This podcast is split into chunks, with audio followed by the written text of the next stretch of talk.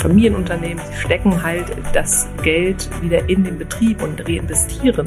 Wenn ich jetzt aber jedes Jahr nochmal eine Vermögensteuer abgeben muss, das funktioniert nicht, dann sind die liquiden Mittel nicht für da.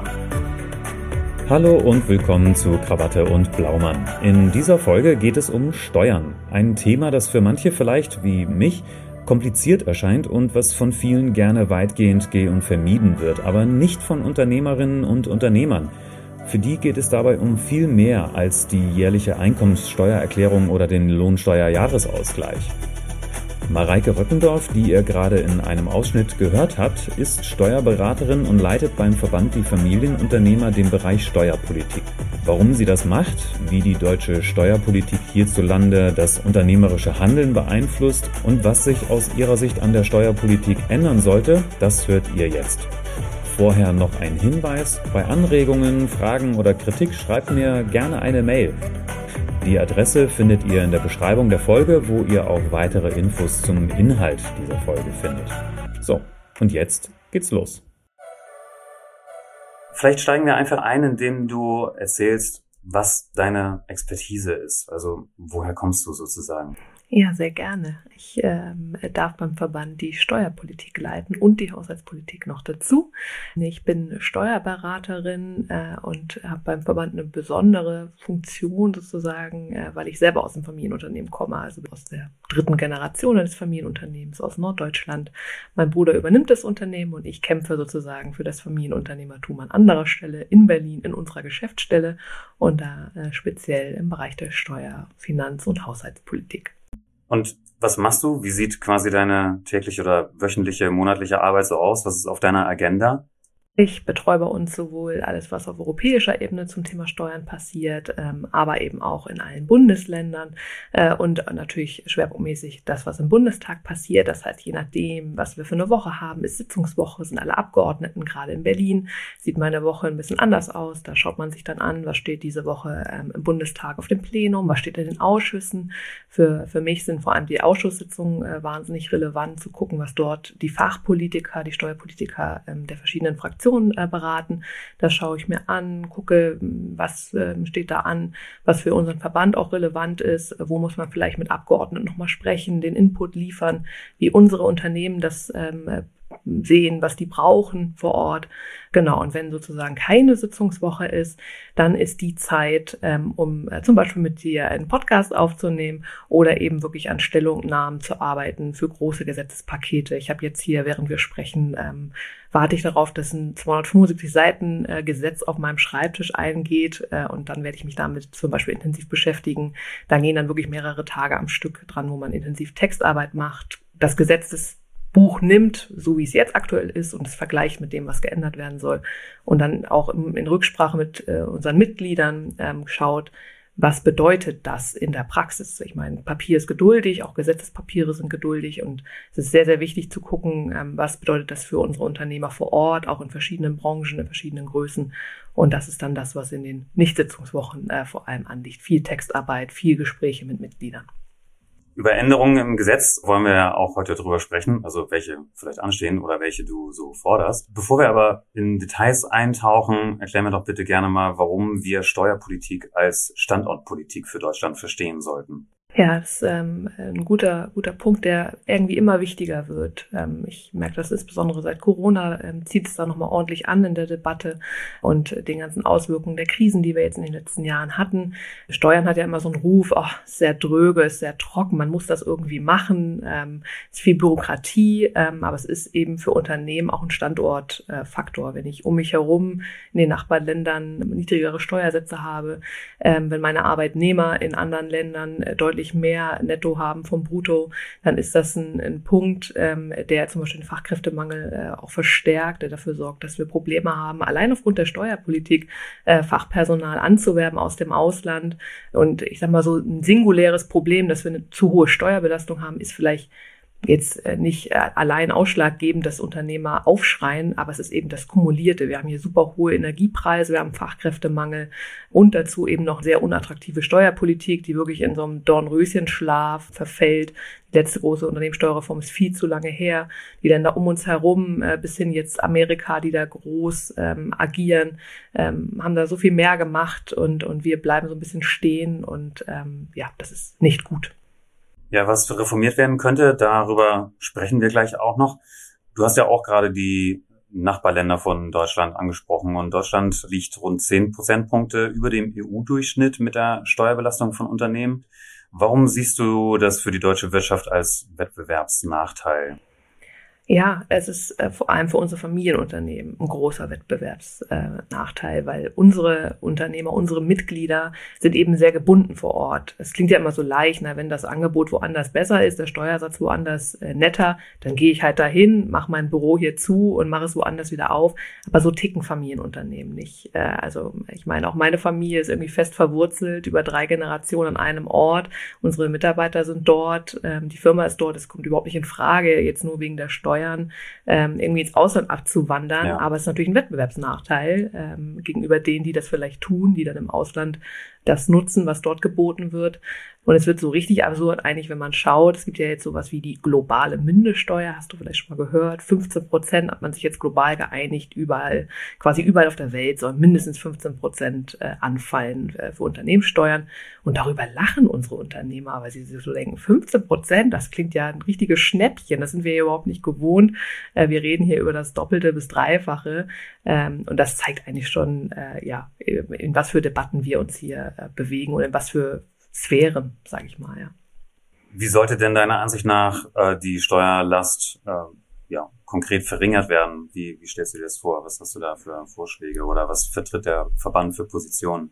Äh, das Simpelste ist natürlich einfach am, an Steuersatz ranzugehen. Das äh, ist jetzt nichts Ungewöhnliches. Das wäre sozusagen das Simpelste. Man schaut sich an, wie ist der Steuersatz und korrigiert den nach unten. Ähm, da gibt es auch Studien, die zeigen, dass das äh, positive Auswirkungen hat auf, die, auf das Wirtschaftswachstum, auf die Beschäftigungsentwicklung und damit sozusagen, es kostet natürlich erstmal Steuergeld, ganz klar, aber sozusagen dann langfristig, dass es einen richtiges, richtigen Push bringt in der Wirtschaft und in der Staatskasse.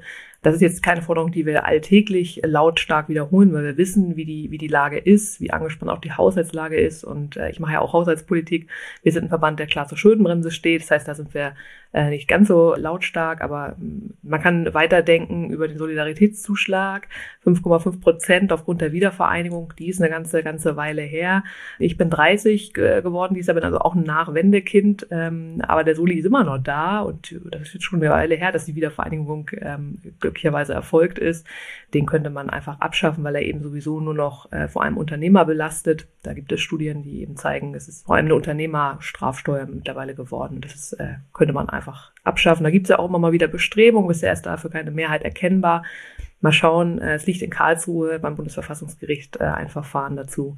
Vielleicht äh, helfen unsere obersten Richter der Politik da so ein bisschen auf die Beine und lösen so einen kleinen Reformmotor aus. Mit so einem Blick in die Geschichte können wir auch feststellen, dass die Steuerlast von Arbeitnehmern enorm gestiegen ist über die Jahrzehnte. Klar, Teile äh, davon zurückzuführen sein auf Inflation etc. Aber nur mal, um, um eine Zahl mal reinzuwerfen, 1965 mussten Arbeitnehmer das 15-fache des Durchschnittslohns verdienen, um vom Spitzensteuersatz erfasst zu werden. Und 2018 gehört man äh, zu dieser Kategorie schon mit dem 1,5-fachen des Durchschnittslohns. Also werden momentan vor allem kleinere und mittlere Einkommen im Vergleich zum höheren Einkommen sehr viel höher belastet. Was sollte denn steuerpolitisch mit der Arbeitnehmerbelastung passieren? Ja, tatsächlich ist es so, dass äh, wir da so ein trauriger Vize-Weltmeister sind. Nur noch Belgien belastet seine Arbeitnehmer äh, noch stärker als Deutschland. ist eigentlich schon absurd. Es heißt Spitzensteuersatz und der greift jetzt aber bei Durchschnittsverdienern, äh, weil man ihn sozusagen nicht, nicht oft genug äh, angepasst hat, nicht an die Lohnentwicklung angekoppelt hat. Das äh, müsste man äh, dringend nachholen. Sozusagen unser Steuertarif ist ja, ist ja nicht einfach nur eine Linie, sondern hat sozusagen auch Eckpunkte und da werben wir immer dafür, dass man das ein bisschen nach rechts verschiebt, dass eben diese höhere Steuerbelastung erst später greift, eben dann, wenn wir wirklich über ein Spitzeneinkommen äh, sprechen. Ich schaue da immer gerne hin und wieder zu unseren kleineren Nachbarn nach Österreich. Ist ein kleineres Land, das muss man natürlich be beachten. Das ist auch ein kleinerer Haushalt dann entsprechend. Aber die haben sich das auch angeschaut, haben gesehen, huh, wir haben hier so ein Problem mit Inflation, genauso wie in Deutschland auch, und haben gesagt, ah, wir debattieren hier jedes Jahr aufs Neue, wie man den Steuertarif anpassen soll, damit das Schreckgespenst der kalten Progression nicht irgendwie zugreift. Das heißt, ich verhandle vielleicht eine Lohnerhöhung aufgrund der Inflation und habe aber davon gar nicht dann das raus, was ich eigentlich rausgehandelt habe, weil eben der höhere Steuertarif greift. Und da gab es auch in Deutschland ja im letzten Jahr eine Anpassung, nochmal, dass die kalte Progression ausgeglichen wurde, aber eben nach langer, langer, langer Debatte. Und es gab lange eine Unsicherheit auch in der Bevölkerung, passiert das jetzt oder passiert das nicht? Und Österreich hat gesagt, das schaffen wir jetzt einfach ein für alle Mal ab. Der Steuertarif wird automatisch, ohne dass ein Politiker da nochmal drüber nachdenkt, angepasst, ist für alle verlässlich und die Politik kann sich auf wichtigere Themen konzentrieren, weil das einfach, das braucht man dann nicht mehr zu debattieren.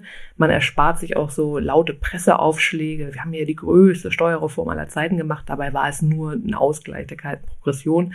Das finde ich ganz charmant kann man dann weiterdenken, einmal die Tarifeckwerte sozusagen an die Inflation automatisch anpassen, kann man auch weiterdenken über irgendwie Freibeträge, die ewig lang nicht angepasst werden wo immer lange drum gerungen wird, um nochmal 100 Euro mehr Freibetrag, ja oder nein so aus, glaube ich, pragmatischer Unternehmersicht. Wir haben so viele drängende Themen und dann wird hier irgendwie gestritten um, um 100 Euro bei einem Freibetrag, der nach zehn Jahren das erste Mal angepasst werden soll. Das ist schon manchmal ganz schön Wahnsinn. Und da könnten wir schon was machen. Das, das bringt Verlässlichkeit für die Arbeitnehmer, wenn ähm, es irgendwie um Gehaltsverhandlungen geht, Tarifabschlüsse etc., wenn sie wissen, das wird nicht wieder von der Staatskasse direkt weggeschluckt, sondern das passiert irgendwie, wird automatisch angepasst, ist nicht die Inflation irgendwie da noch mehr abgreift als, als nötig. Ja, gestritten wird ja auch über andere Aspekte sehr viel. Und du hattest gerade über, über Lohn, Lohneinkommen und die Entwicklung gesprochen. Das bringt mich zu dem Gedanken des Vermögens in Deutschlands, äh, über das auch immer wieder diskutiert wird. Und es gibt ja einige Befürworter für eine stärkere Vermögensbesteuerung. Der Verband Die Familienunternehmer ist dagegen. Und die üblicherweise sagen die Befürworter von einer stärkeren Besteuerung, das Vermögen in Deutschland sei ungleich verteilt. Aber das siehst du, wie ich weiß, ein bisschen kritisch, beziehungsweise hast da noch weitere Informationen, die die Verteilung des Vermögens ein, ein bisschen anders darstellen. Ganz genau. Man muss das schon differenzierter betrachten. Ähm, Im globalen Vergleich fallen in Deutschland mit der Vermögensverteilung zum Beispiel Rentenanwartschaften, Pensionsanwartschaften viel stärker mit rein. Äh, und dann, das ist natürlich ein Vermögenswert. Das äh, jetzt nur zu sagen, ähm, das lasse ich jetzt mal raus, das ist nicht, das sollte man nicht tun, sondern Studien zeigen eben, dass dann die Vermögensverteilung schon auch wieder anders aussieht. Auch wird irgendwie immer so ein bisschen unterschätzt, was eine Vermögenssteuer eigentlich bedeutet. Das klingt ja immer recht simpel. Ein Prozent auf alles. Das kommt einem irgendwie bekannt vor aus der Werbung. Das ist eingängig.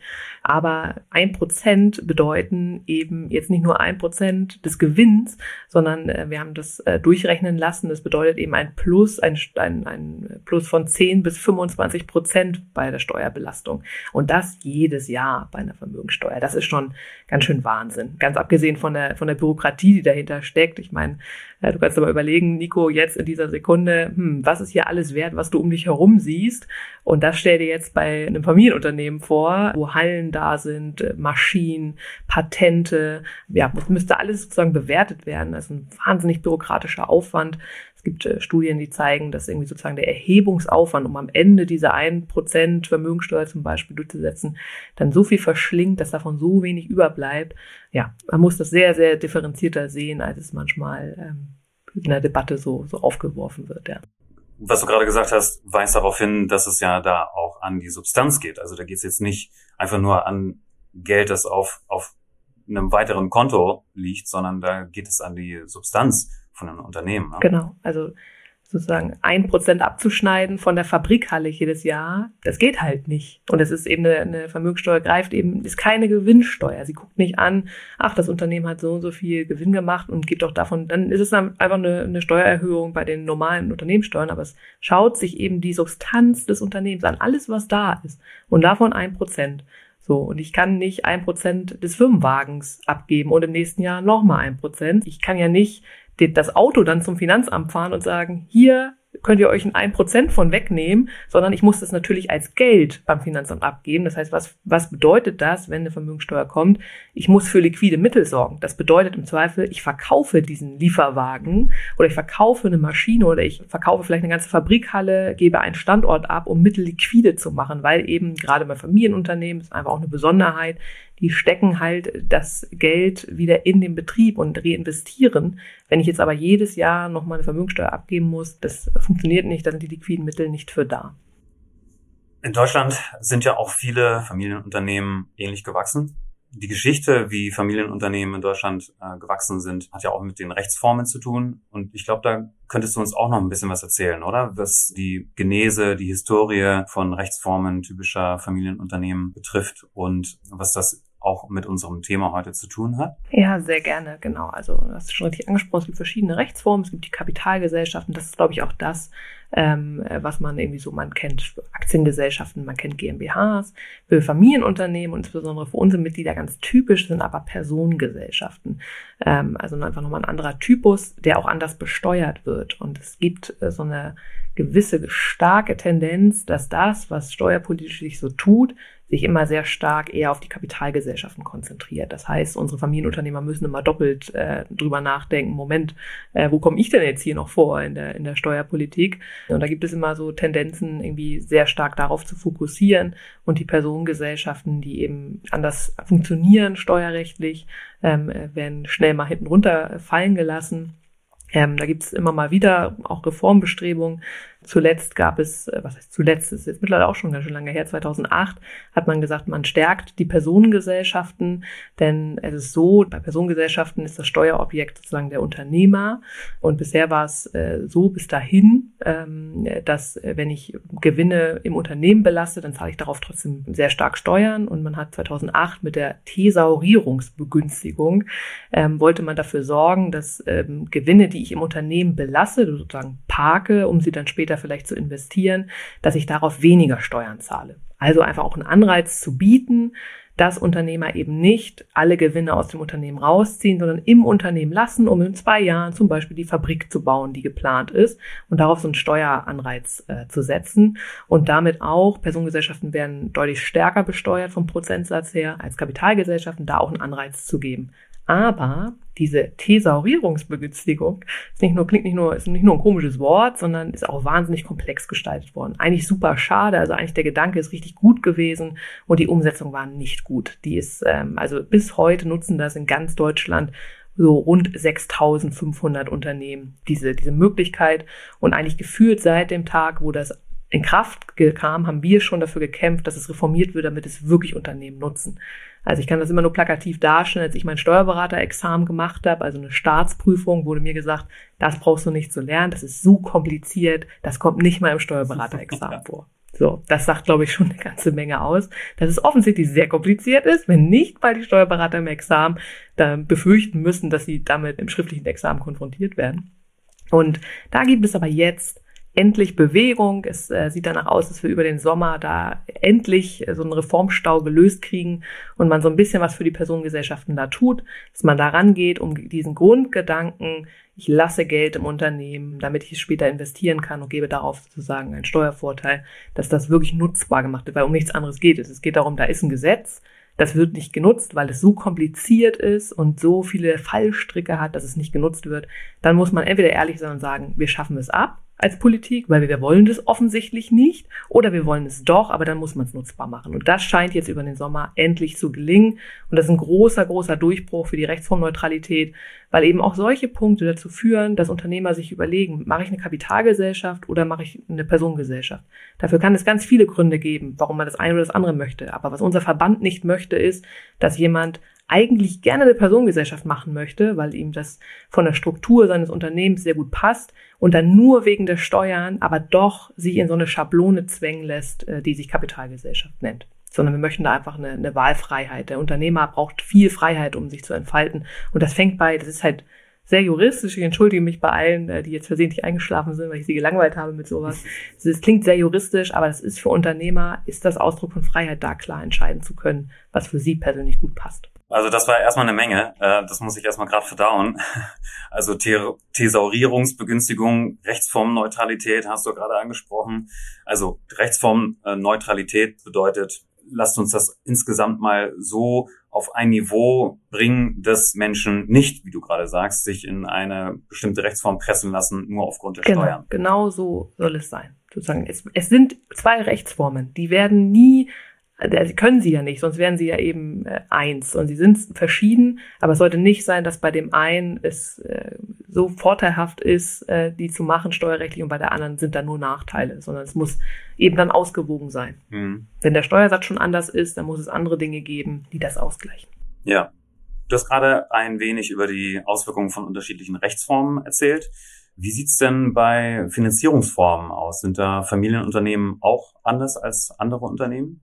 Ja, tatsächlich. Familienunternehmen äh, gibt es auch immer so spannende Studien, zum Beispiel von der KfW, äh, die sich anschaut, wie zum Beispiel der Mittelstand und Familienunternehmen sich finanzieren. Und da sieht man dann, dass ich glaube, die letzte Studie zeigte, dass irgendwie 52 Prozent der befragten Unternehmen ihre Investitionen, die sie tätigen, vor allem aus Eigenmitteln bestreiten. Das heißt, sie gehen eben nicht zur Bank und nehmen sich einen Kredit, sondern das, was, worüber wir gerade eben schon gesprochen haben, ich habe Gewinne im Unternehmen und die belasse ich im Unternehmen als Gewinnrücklage, um sie später zu reinvestieren, um äh, eben zum Beispiel eine neue Fabrik zu bauen, äh, neue Maschinen zu kaufen. Und dafür nutze ich Eigenmittel. Und äh, wofür unser Verband sich da stark macht, das ist eben eine, eine besondere Form, dass man eben nicht einfach nur ähm, nicht zur Bank geht und ähm, sich dort verschuldet, sondern möglichst versucht aus eigener Kraft zu wachsen. Und was unser Verband da möchte, ist eine sogenannte Finanzierungsneutralität. Hm, das bedeutet eigentlich nichts anderes steuerrechtlich, als ähm, wenn du halt zur Bank gehst ähm, und dir einen Kredit holst, dann zahlst du dafür ja Zinsen. Diese Zinsen kannst du als Unternehmer ähm, steuerlich berücksichtigen, das heißt, die mindern deinen Gewinn. Kannst sie, ist also ganz nett. Ähm, das wiederum hast du aber nicht, wenn du es aus eigenen Mitteln finanzierst. Und wir ähm, arbeiten schon sehr lange darauf hin, ich glaube, es sind wirklich mehr, ja, schon fast Jahrzehnte, arbeiten wir auf eine, klingt jetzt auch wieder sehr technisch, zinsbereinigte Bemessungsgrundlage. Was aber eigentlich nur darstellen soll, dass man eben diesen Vorteil, den es hat, wenn ich mich verschulde, eigentlich ist Verschuldung ja jetzt nicht unbedingt was Positives, aber es hat in dem Fall eben den Effekt, dass ich die Zinsen abziehen kann. Und das habe ich, hab ich bei Eigenkapital nicht.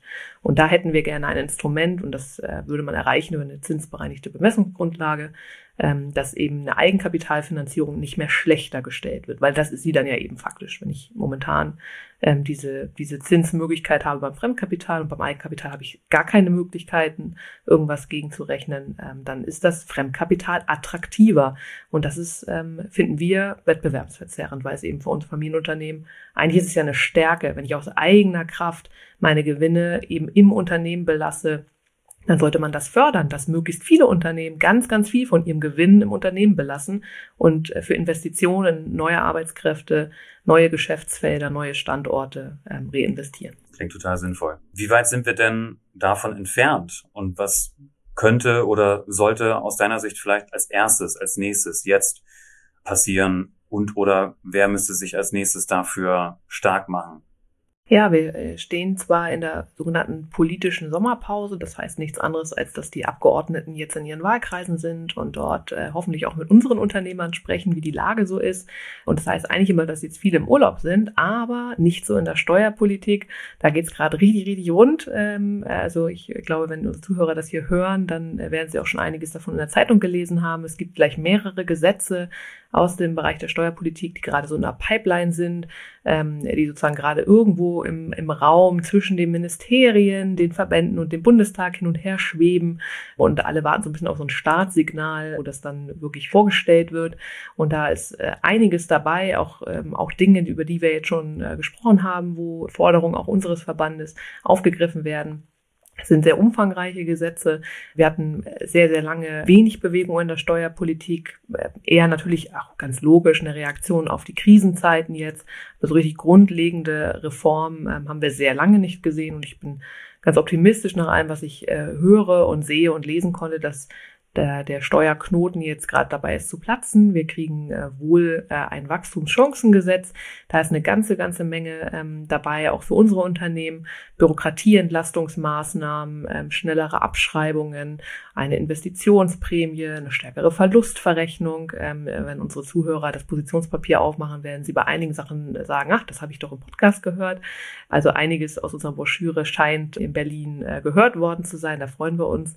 Äh, es kommt aber auch, darüber hatte ich ganz am Anfang schon gesprochen, das Thema globale Mindeststeuer, 15 Prozent für ganz, ganz, ganz große Unternehmen. Auch da äh, kommt das Gesetz jetzt über die Sommerpause, auch ein sehr umfangreiches Gesetz, mehrere hunderte Seiten. Und äh, mal schauen, vielleicht wird es noch ein drittes Gesetz geben, das ist noch nicht ganz äh, klar zur Grunderwerbsteuer. Da schauen wir mal, was sich über den Sommer noch so ergibt. Also für uns Steuerpolitiker wird es nicht langweilig, denn ja, was bedeutet das jetzt? Wir äh, sprechen jetzt mit Beamten in Ministerien, wir sprechen mit anderen Verbänden natürlich auch. Man, man schaut sozusagen, welche Punkte sind uns irgendwie besonders wichtig, können wir gemeinsam für Themen streiten. Verbände sind selten alle einhellig einer Meinung, auch wenn sie vielleicht Wirtschaftsverbände heißen. Da sind natürlich schon immer andere Akzente drin, je nachdem, wen man vertritt. Aber da ist jetzt eben großer Austausch und dann natürlich auch mit den Politikern, die, wie gesagt, in den Wahlkreisen sind, aber natürlich ein offenes Ohr haben und auch wissen wollen, was denken denn die Familienunternehmer über die Gesetze, die jetzt kommen.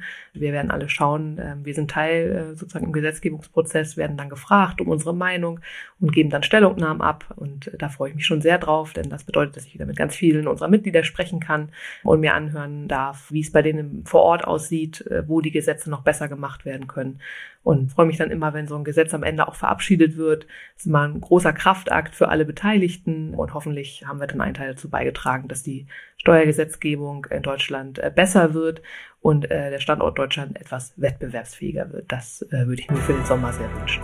Das ist doch ein hervorragendes Schlusswort. Dankeschön, wirklich, danke. Dankeschön und tschüss. Tschüss. Das war das Gespräch mit Mareike Röckendorf. Das Thema Steuern ist also gar nicht unbedingt so kompliziert, wie es manchmal erscheint. Wenn ihr zum Thema etwas Einfaches lesen wollt, das euer Verständnis vertieft oder wenn euch noch mehr Zahlen interessieren, wo beispielsweise Deutschland im internationalen Vergleich bei Steuer- und Abgabenlasten steht, dann schaut in die Beschreibung der Episode, wo ihr unter anderem den Link zu der Broschüre Steuerpolitik für Familienunternehmer findet und auch eine Erhebung der OECD. Beides vielleicht ganz interessant. Ich hoffe, es war aufschlussreich für euch und ihr seid bei der nächsten Folge wieder dabei. Aktiviert dafür das Abo für den Podcast und folgt auf Social Media den Verbandskanälen, die Familienunternehmer und die jungen Unternehmer. Also, bis bald.